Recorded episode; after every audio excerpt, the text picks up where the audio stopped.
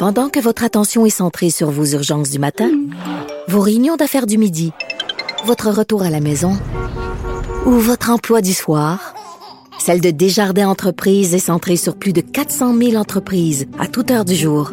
Grâce à notre connaissance des secteurs d'activité et à notre accompagnement spécialisé, nous aidons les entrepreneurs à relever chaque défi pour qu'ils puissent rester centrés sur ce qui compte, le développement de leur entreprise. Parce qu'en immobilier, faut être à son affaire. Suivez les conseils de nos experts. Via Capital, les courtiers immobiliers qu'on aime référer. Bonne écoute. Cube Radio. Il connaît tous les dessous de la politique. Chef du bureau d'enquête de l'Assemblée nationale.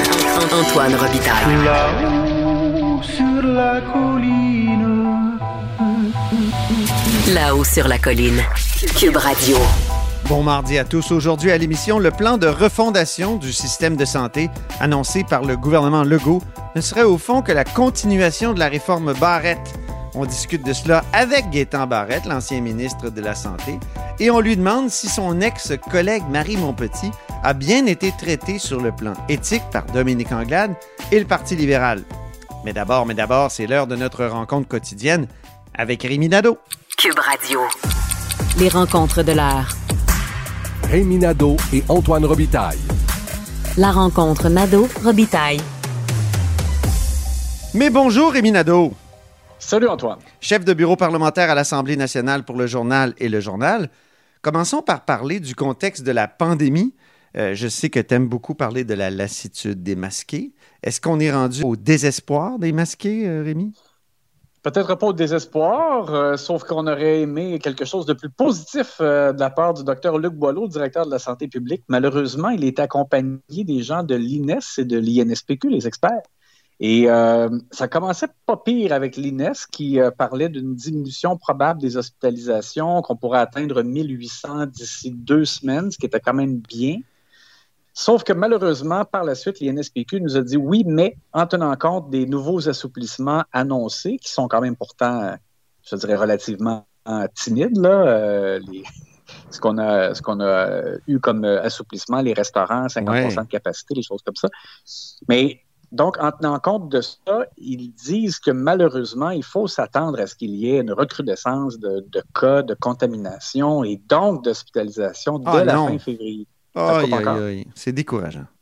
En effet. Alors, euh, écoute, c'est au point où, là, les euh, journalistes demandaient au Dr Boileau, est-ce qu'il y aurait même possibilité qu'on ait reculé euh, sur les assouplissements déjà annoncés, ou si vous êtes capable de garantir qu'il n'y aura pas de marche arrière, puis il n'est pas capable de garantir qu'il n'y aura, aura pas de marche arrière, parce que ça évolue et tout ça. Donc, on comprend que Dr Boileau a l'air très à l'aise avec le, déconfinement, ou à tout le moins, euh, on voit qu'il n'est pas pressé euh, d'augmenter la cadence ou d'aller vers d'autres étapes de déconfinement parce qu'il a parlé d'une situation vraiment fragile en raison des hospitalisations. Il y a une possibilité que ça aille bien aussi, mais euh, ces projections-là présentées par l'INSPQ, disons que ça refroidissait un peu les attentes.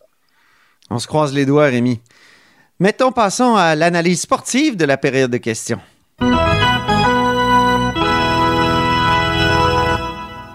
Commence par la meilleure mise en échec du jour à ton, à ton goût? Oui, Dominique Anglade, le chef du Parti libéral, euh, qui euh, a vraiment... euh, il est pas allé de main morte avec Rembo Gauthier, qui fait des vidéos dans lesquelles il prépare, il présente en fait l'organisation d'un convoi qui viendrait euh, paralyser euh, la colline parlementaire à Québec après euh, ce qu'on voit euh, à Ottawa. Et Dominique Anglade a été questionné là-dessus comme les autres chefs de parti. Et ce matin, des fois, on, on trouve qu'elle tourne autour du pot, on n'a pas de réponse claire, on a l'impression qu'elle ménage tellement la chèvre et le chou que euh, on ne sait pas trop là, à la fin euh, quelle est sa position exacte. Mais là, cette fois-ci, très efficace. Euh, elle, elle a vraiment dit à Rainbow Gauthier, si c'est pour venir paralyser euh, le- la, la colline de Québec, euh, aussi bien rester à la, ma- à la maison, reste chez vous. On, On va peut- écouter d'ailleurs ce qu'elle a dit. Oui, et après tous les chefs aussi. Si son objectif, c'est de venir jammer la ville de Québec pour jammer la ville de Québec, empêcher les restaurateurs euh, de, de, fonctionner, les petits commerçants, moi, je l'invite à rester chez lui. Tu veux t'adresser au gouvernement et finalement, c'est les commerçants qui vont en subir les impacts. Ce sont les citoyens, tes concitoyens qui vont avoir des impacts. Moi, je pense que euh, les manifestants doivent avoir ça en tête. De faire entendre ce qu'ils ont à dire, oui, mais de ne pas non plus assiéger la ville de Québec prendre en otage la ville de Québec. Ça, c'est inacceptable. Maintenant, euh, le tir qui a rebondi sur la baie vitrée qui est, qui est allé dans le visage du joueur qui l'a fait. c'est comme oui, un tir boomerang. oui, exactement. Dans ce cas-ci, c'est Joël Arsenault, donc le chef parlementaire du Parti québécois, qui, à la période des questions au Salon Bleu, euh, ça s'est reviré contre lui. Il cherchait à, à démontrer euh, que le gouvernement perd son temps à, euh, à, tenter d'obtenir les données des médecins. Euh, pourtant, Christian Dubé euh, en fait une pierre angulaire. Il a besoin de ces données-là pour pouvoir euh, faire en sorte d'améliorer l'accessibilité des Québécois aux médecins de famille. Euh, bon, il cherchait à, montrer que c'était un peu comme futile et que le gouvernement devrait plutôt euh, chercher d'autres moyens d'améliorer l'accès et de pas nécessairement passer par les médecins, mais de, de regarder d'autres solutions alternatives. Ça s'est comme reviré contre lui parce que M. Legault avait raison. Il a dit, coudon, il parle, il parle comme d'une obsession d'avoir les données. Mais M. Legault a dit, moi, j'appelle ça de la bonne gestion. Et il a accusé le Parti québécois de céder au lobby des médecins. Oui. Euh, parce qu'on le sait, il se fait des écoutes, ça fait des années. Dr Barrett essayait aussi. Euh, moi, Mais je oui, pense en que, deuxième partie d'émission, d'ailleurs, j'ai Gaétan Barrette comme invité, puis on parle précisément de ça. Ben, c'est ça. Moi, je pense qu'au contraire, on, on est plus que rendu là. Euh, on, on- sait que les médecins veulent pas, ils veulent pas avoir de pénalités, ils veulent pas prendre plus de prise en charge avec des objectifs. Euh, c'est très, très, je dire, ils sont tellement lents à bouger. Donc, on cherche à, justement à provoquer euh, un changement euh, concret. Et euh, ben, il faut savoir qu'est-ce qui est possible. Et pour ça, il faut savoir justement quelles heures sont disponibles, quelles plages horaires sont disponibles, dans, dans quelle région, à quel moment, etc. Et euh, donc, ça servirait vraiment contre Joël Arsenault. Ça a été plutôt mal avisé. La passe de judo du jour, selon toi? Oui, c'est euh, dans ce cas-ci Daniel McCann qui, euh, qui a bien reviré euh, David Birnbaum, le député libéral qui, à la période des questions, s'est porté au secours de la communauté anglophone en raison de l'annonce du gouvernement Legault qui annule l'agrandissement du collège Dawson. C'était controversé. Y a, les péquistes reprochaient notamment au gouvernement euh, d'aller en contradiction avec leur objectif euh, de la réforme de la loi 101 Ouais. en accordant plus de place au, au collège Dawson. Et, euh, et là, ça a été annoncé, donc on, on leur a demandé de trouver d'autres solutions. Il n'y aura pas le, projet d'agrandissement qui était prévu. David Birnbaum, lui, a dit que ça n'avait pas de bon sens, que c'était une mauvaise nouvelle. Même Dominique Anglade a parlé de gifles euh, au visage de la communauté anglophone. Les libéraux, donc, sont, Oui. sont allés fort là-dessus. Mais Daniel McCann a Moi, les points que je donnais à Dominique Anglade pour sa réponse sur Rambo, j'y enlève pour la réponse sur, Oui. sur, sur Dawson. Ça, ça n'a pas été complètement une bonne journée, tu as Mm. raison. Mais euh, pour elle. euh, Et alors, Daniel McCann, elle, elle a été claire, là. Il y aura 22 exactement. 000 nouveaux étudiants francophones, il faut s'en occuper. Il y a bien des cégeps au Québec qui ont des, qui ont des projets d'infrastructure qui sont aussi trop à l'étroit. Alors, euh, non, c'était vraiment clair. Exactement. C'est ça. Donc, elle a parlé de cet afflux de nouveaux étudiants d'ici cinq ans. 11 cégeps qui ont des projets d'agrandissement du côté des francophones. Alors, elle a dit, on va trouver des alternatives pour euh, Dawson. Et, euh, ben, écoute, honnêtement, là, une fois qu'elle avait répondu ça, il restait pas beaucoup de munitions pour euh, aller en, en complémentaire, comme on dit, pour M. Birnbaum, qui, qui s'est tourné vers d'autres angles de questions qui, euh, qui touchaient euh, les anglophones. Et quel joueur aujourd'hui a eu un recours abusif euh, à l'arbitre? Ben, c'est le leader du gouvernement, Simon Jolin Barrette, parce que euh, David Birnbaum, justement, a utilisé le mot paternaliste euh, pour décrire l'approche du gouvernement euh, Legault. Et euh, Simon Jolin Barrette s'est levé et il a affirmé que c'était injurieux et blessant. Et il a cherché à faire en sorte que le président euh, interdisent le mot paternaliste. je pense qu'on on, en a parlé à quelques reprises, toi et moi. On va trop loin. Là. Il y a une limite. à un moment donné, euh, ils pourront tellement plus rien dire. On ne peut pas castrer le langage complètement là, à l'Assemblée nationale. On peut bien réclamer un bon ton, là, mais euh, interdire des mots, c'est comme castrer le langage.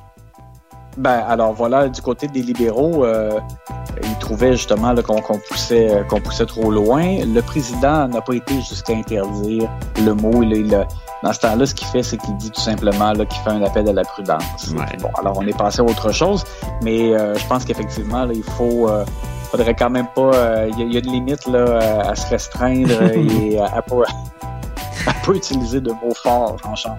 voilà. On peut le faire à la haut sur la colline, par contre. Merci infiniment, Rémi. À demain. On se reparle demain. Pendant que votre attention est centrée sur vos urgences du matin, vos réunions d'affaires du midi, votre retour à la maison ou votre emploi du soir, celle de Desjardins Entreprises est centrée sur plus de 400 000 entreprises à toute heure du jour. Grâce à notre connaissance des secteurs d'activité et à notre accompagnement spécialisé, nous aidons les entrepreneurs à relever chaque défi pour qu'ils puissent rester centrés sur ce qui compte, le développement de leur entreprise.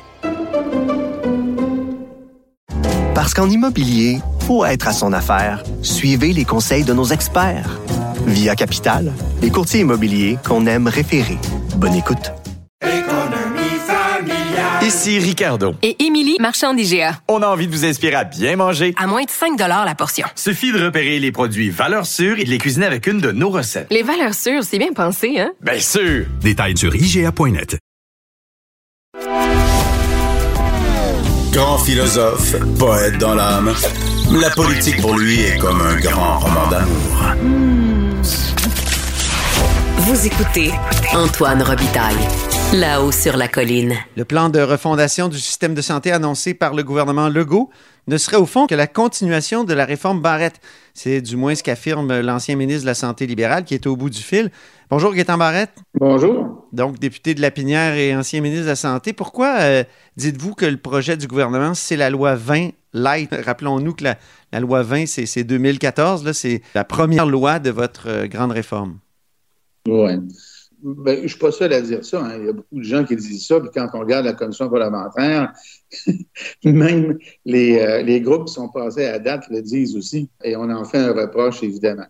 Oui. quand on regarde, euh, quand on regarde la situation, je pense que la chose que l'on peut dire, c'est que dans le mandat de la CAC, dans les quatre dernières années, il ne s'est pas fait grand-chose en santé.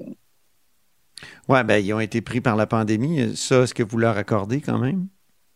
Ben, c'est-à-dire que j'accorde absolument le fait qu'il y a eu une pandémie à gérer. Ceci dit, la pandémie à gérer euh, n'empêche pas le ministère de, fonctionner, n'empêche pas les négociations de se faire, n'empêche pas les planifications de différents projets de se faire. La meilleure démonstration de ça, c'est qu'on a négocié des conventions collectives. Euh, et les conventions collectives ont inclus des choses que nous avions mis de l'avant. Alors moi, l'argument de la pandémie, je conçois et j'accepte très bien le fait que ça a occupé le gouvernement, mais toutes les choses qui pouvaient être réalisées, qui sont de nature administrative, auraient dû être faites. Et ça n'a pas été le cas. Donc, dans un tweet euh, récemment, vous disiez que, au fond, le Trivago de la santé, là, parce que c'est ça le projet de loi 11 qui est déposé par, euh, qui, est discuté actuellement à l'Assemblée, c'est euh, finalement le rendez-vous Santé Québec que vous aviez mis en place. Euh, rendre l'offre visible, l'offre des rendez-vous, c'est aussi le rendez-vous Santé Québec qui était donc dans, dans, votre réforme. donc, l'accès adapté, il y, a, il y, a, toutes sortes de choses. Vous aviez quatre points donc, c'est là-dessus qui est le principal de la continuité? Oui, tout à fait. Le Trivago, écoutez, c'était l'essence de Rendez-vous Santé Québec. Je me souviens très bien euh, ce que j'ai dit, de ce que j'ai dit lorsque j'ai présenté Rendez-vous Santé Québec. C'était une plateforme qui permettait deux choses. Un, aux citoyens de prendre des rendez-vous, tel que proposé aujourd'hui, et deux, de fournir à l'État un outil de gestion parce que ça rendait visible l'offre de services des médecins qui, je l'ai toujours dit, euh, est sous-exploitée. On a beaucoup de médecins à temps partiel. Ça, ça permettait de le voir et après ça, d'avoir une négociation raisonnable. Je vais même vous dire quelque chose que vous ne saviez pas. Euh, moi, là, quand je regarde euh, les compagnies comme euh, Petal ND et ainsi de suite, vous Oui. savez que quand j'ai fait Santé Québec, ces gens-là, là, je m'excuse, quand j'ai fait la loi, ces gens-là sont venus en commission parlementaire, c'était les derniers à venir, le dernier groupe. Et vous ne savez probablement pas que dans la coulisse, je les avais approchés pour faire un partenariat d'affaires. À la limite, les acheter. Et ils ont dit non, parce qu'ils ont dit non. Alors, vous comprendrez que je n'ai pas été surpris après de constater que, euh, mystérieusement, euh, avec la CAC, euh, on avait un partenariat d'affaires, euh, puis qu'il y avait des, on connaît la filière Charles Sirois. là.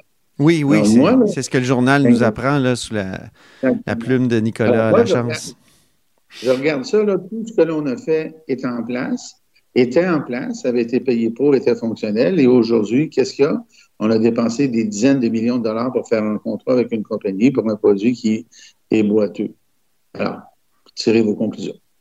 Pourquoi les médecins trouvent que c'est une claque au visage que de les forcer de montrer leurs horaires? Et C'est parce que les médecins, essentiellement, euh, sont jaloux de leur indépendance et ils ne veulent pas avoir de contraintes. Hier, en commission parlementaire, moi, j'ai été estomaqué lorsque la présidente des- de la Fédération des médecins résidents, ça, c'est ceux qui vont bientôt être des médecins en pratique, c'est la Ouais. dernière étape avant la pratique. Elle a reproché au gouvernement, je cite, vous allez nous forcer à faire de la prise en charge. Ben là, c'est parce que la prise en charge, c'est ça, la pratique de médecine familiale. Là. Alors, il faut traduire de ça qu'il y a des gens qui sont jaloux de leur indépendance, de leur autonomie, et on ne prend pas en considération les besoins de la population. Moi, je dis simplement une chose. Ça fait quatre ans que la CAQ est au pouvoir. Et dans tous les aspects du système de santé, ça n'a pas bougé. Rappelez-vous, là, on devait être rendu à la capitation. C'est pas la pandémie qui a empêché la capitation. Là. Là, On rap- devait aller rappeler aux gens que la capitation, c'est une forme de, La- la- la- ouais, la- de la- rémunération des, médecins. C'est vanté en campagne électorale de vouloir changer le, le mode de rémunération des médecins. Hmm. Ça, c'est pas la pandémie qui a empêché de faire ça. là. Ils ont simplement reculé. Euh, L'histoire dont on parle ce matin, Rendez-vous Santé Québec, tout ça, ils avaient le loisir de le faire en arrivant. Là, politiquement, on était à quelques mois d'une élection, puis ça va mal. Moi, je suis très impressionné de voir qu'on soit rendu à, essentiellement un million de personnes su- sur le guichet d'accès. Là, ils sont un peu en panique et là, ils veulent faire quelque chose. Mais c'était tout faisable avant. Ce matin, parlons pandémie, Dr. Boileau était interviewé sur une station de radio montréalaise. On lui a posé la question si vous aviez quelques, pas des milliers, quelques centaines de lits de plus, est-ce qu'on assouplirait plus vite? La réponse a été d'un oui catégorique. Je vous rappelle que moi, j'en avais pris cet élément-là en considération et on avait budgété l'ajout de 711 lits dans la région de Montréal. Il y en a combien actuellement qui sont euh, déployés ou en voie de déploiement? Aucun. Mhm. Alors, quand vous regardez le bilan santé, là, il est essentiellement nul et on prend l'excuse de la pandémie. Ben non, la pandémie n'empêchait pas de poser les gestes dont je viens de parler, par exemple. Mhm. Donc, le gouvernement continue, au fond, la réforme Barrette, et vous dites que c'est light, donc il n'y a pas, je pense, l'espèce de coercition qui était dans la loi 20 que vous, vous n'aviez pas réussi à appliquer non plus, il faut dire. Euh, mais il y a des enquêtes qui ont pointé du doigt votre réforme. Je pense à l'enquête de Sylvain Gagnon sur le CHSLD Eron, la protectrice du citoyen. Donc, euh, euh, je ne comprends pas comment on peut continuer une réforme qui serait à la source de problèmes qu'on a connus pendant la pandémie.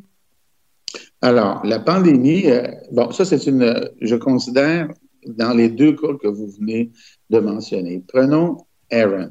Oui. Aaron, c'est un CHSLD privé pour lequel les lois existantes ne donnaient pas autorité euh, aux autorités euh, gouvernementales d'agir à pied levé. C'est pas la réforme qui a fait ça, c'est l'état des lieux qui était là depuis toujours. Mhm. A- euh, Ouais, ben, l'enquêteur, il parlait de- du problème de manque d'effectifs qui était à, à- à cause, là, ce qui était causé par la réforme Bar- Barrette. Euh, non, il n'y a pas de. par- Qu'est-ce qui s'est passé à Aaron? On le sait, ça a été démontré. Il y a eu une désertion parce que il y a eu, les gens ont eu peur et ça- c'est arrivé dans plusieurs CHSLD privés et publics. Alors, dans Aaron, il y a eu un cas euh, relié à la sévérité de la pandémie, mais pas à la réforme. OK. Aaron, ce qui s'est passé là est dramatique, inacceptable.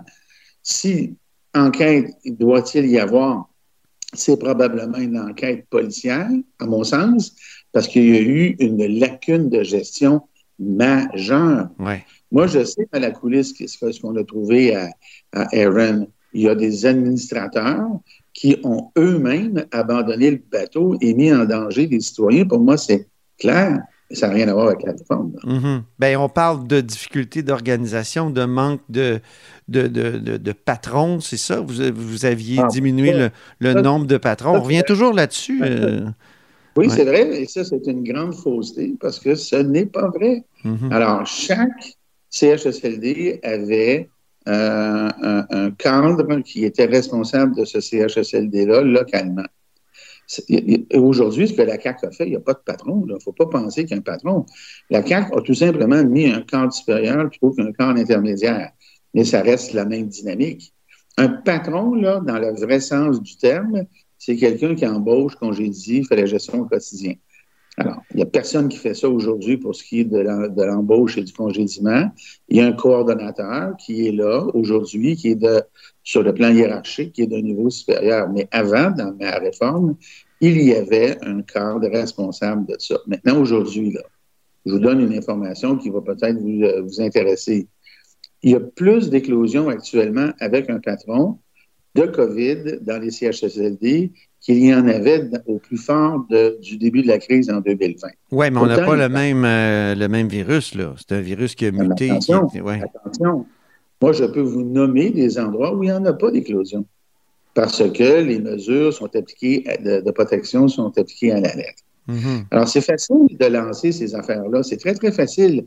Ça fait une belle attaque. Ça fait, je ne vous dis pas que vous m'attaquez, là. Mhm, ça, fait une, ça fait une belle excuse. Mais la réalité, là, c'est que s'il y avait eu, puis j'ai employé l'expression qui est maintenant consacrée, un patron qui n'en est pas un, cette personne-là aurait fait quoi?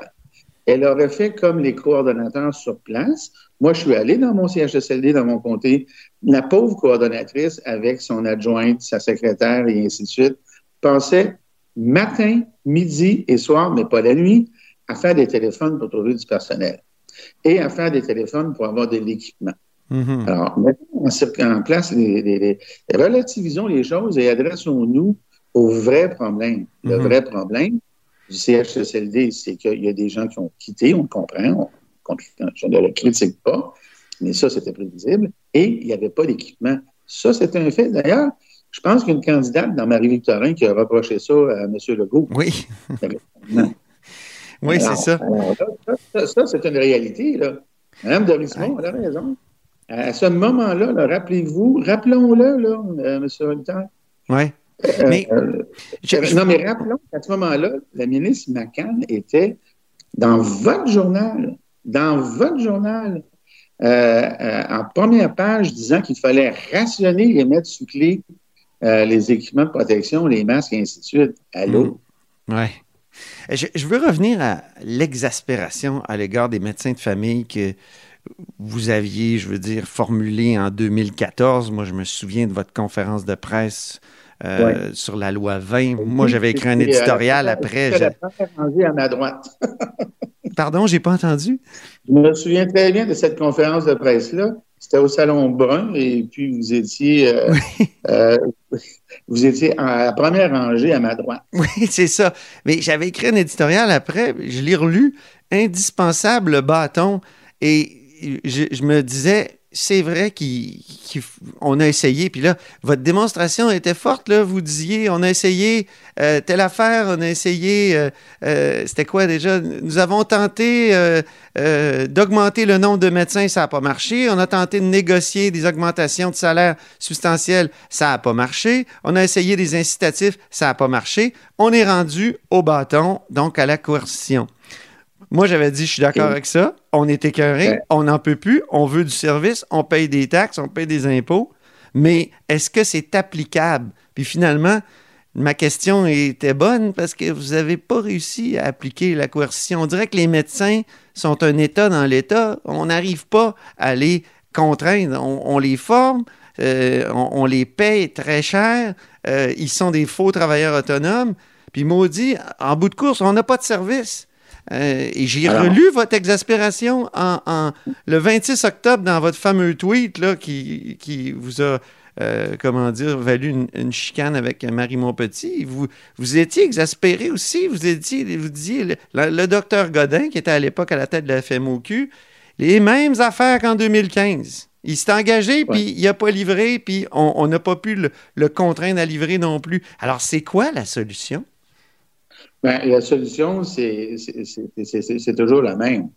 Et la solution remonte toujours au premier ministre à un moment donné. Euh, est-ce qu'on choisit le sondage électoral ou on choisit l'intérêt de la population? Et la CAQ, à cet égard-là, elle avait. Écoutez, on va se dire une chose, M. Euh, euh, qui est bien simple. Est-ce qu'actuellement, la CAQ a l'appui de l'opinion publique pour être un peu plus sévère? Moi, je pense que oui. Est-ce hmm. qu'ils le font? Manifestement pas. Alors là, on a des contrats, on a des contrats, on fait des contrats avec les médecins, ils les respectent pas. Et si le gouvernement n'agit pas lorsque le contrat n'est pas respecté, mais ben, ça donne ce que ça donne. Moi, je dis à la population la chose suivante. Ce problème-là est réglable. Je sais que la population est tannée. Donc, un gouvernement en place devrait avoir les conditions gagnante, pour employer une autre expression consacrée pour agir, et ils n'agissent pas. Alors moi, je dis, ça fait quatre ans que la CAQ est au pouvoir. Ces hmm. problèmes-là devraient être réglés. Ils ne l'ont pas été. Ils ont fait des promesses. Ils avaient, écoutez, je ne connais pas de gouvernement qui, dans l'histoire de, ma vie à moi, de, mes 65 ans, qu'un gouvernement a eu autant l'appui du public dans ce genre de choses-là, puis elle pas, ben là, tu veux Mais le problème, est-ce que c'est pas à la base que les médecins sont des faux travailleurs autonomes? Les médecins, ce sont des travailleurs autonomes. Ce pas de faux travailleurs autonomes, mais ce sont des, ce sont des gens qui. Ben moi, moi, comme euh, travailleur autonome, comme, comme journaliste pigiste, je l'ai été dix ans. Si j'avais juste un client, ben le fisc, à un moment donné, me disait ça marche pas, là. Vous êtes un employé de cette entreprise-là. Or, euh, ils ont juste un client, les médecins, c'est la RAMQ. ça, regardez, moi, je ne suis pas un spécialiste dans les lois fiscales. Alors, vous, là, euh, opposez une vision qui est la vôtre en prenant un argument euh, fiscal. Non, mais ce sont des employés. Pourquoi on ne leur paie pas, pas à salaire? C'est parce que ce ne sont pas des employés. Un employé, là, ça a une charge de travail, ça a des livrables, ça a un horaire, ça a des conditions établies. Alors, il n'y a pas un médecin qui a ça, là. Alors, il y a une. Et c'est peut-être ce qu'il faudrait faire si on veut du service. Ah. Ou un ah, mélange des deux, comme en Europe, où il y a des. Il y a, les deux, il y a privé-public, non? Ah, ça, qu'il y ait du privé et du public, je pense qu'on n'aura pas le choix d'aller là un jour, parce que le système public dans lequel on vit est un système de rationnement euh, pour lequel il n'y a pas de soupape. C'est ce que les, tous les autres pays du monde ont. Ils ont un système à côté qui est un système privé. Je ne suis pas pour la privatisation, c'est pas ça que je dis là. Ce que je dis, c'est qu'on réalisons qu'on a un système qui est enfermé dans une boîte mmh. qui s'appelle la loi canadienne sur la santé.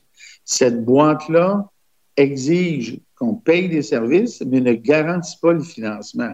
Et là, le problème, il n'est pas à Québec. Oui, mais il y a eu l'arrêt Shaoli aussi. L'arrêt Shaoli disait la loi canadienne sur la santé, euh, ça n'a pas euh, euh, préséance sur la Charte des droits qui, veut qu'à un moment donné, on, a, pour le droit à la vie, on a le droit à des services aussi. Mais vous avez raison, mais en- en- entendons-nous sur une chose. On est dans un système euh, dans lequel la politique met des contraintes qui sont sévères. Et dans le cas présent, c'est c'est une contrainte budgétaire qui vient d'Ottawa. Et ça, c'est une. Écoutez, c'est. Pensons-y juste un instant, juste une seconde. Mhm. Pensez-vous vraiment là, que si on avait le financement approprié 50-50, donc si Ottawa donnait l'équivalent de ce que les- toutes les provinces aujourd'hui donnent, on aurait un système extraordinaire. Mm. On aurait probablement le meilleur système au monde. Pour avoir le meilleur système au monde, là, ça ne demande pas là, 50 milliards de plus en santé au Québec actuellement. Ça ne demande pas ça.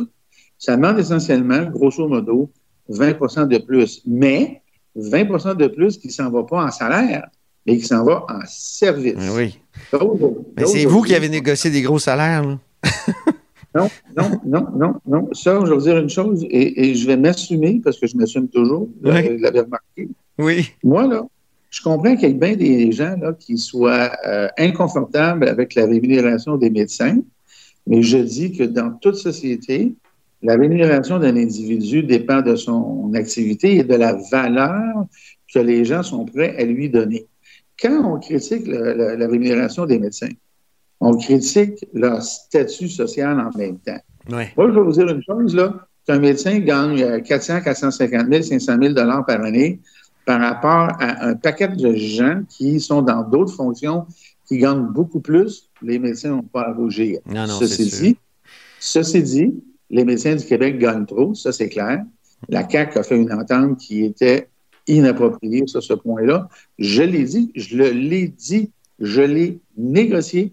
Les médecins au Québec gagnent plus qu'ils devraient gagner par rapport, par exemple, à l'Ontario.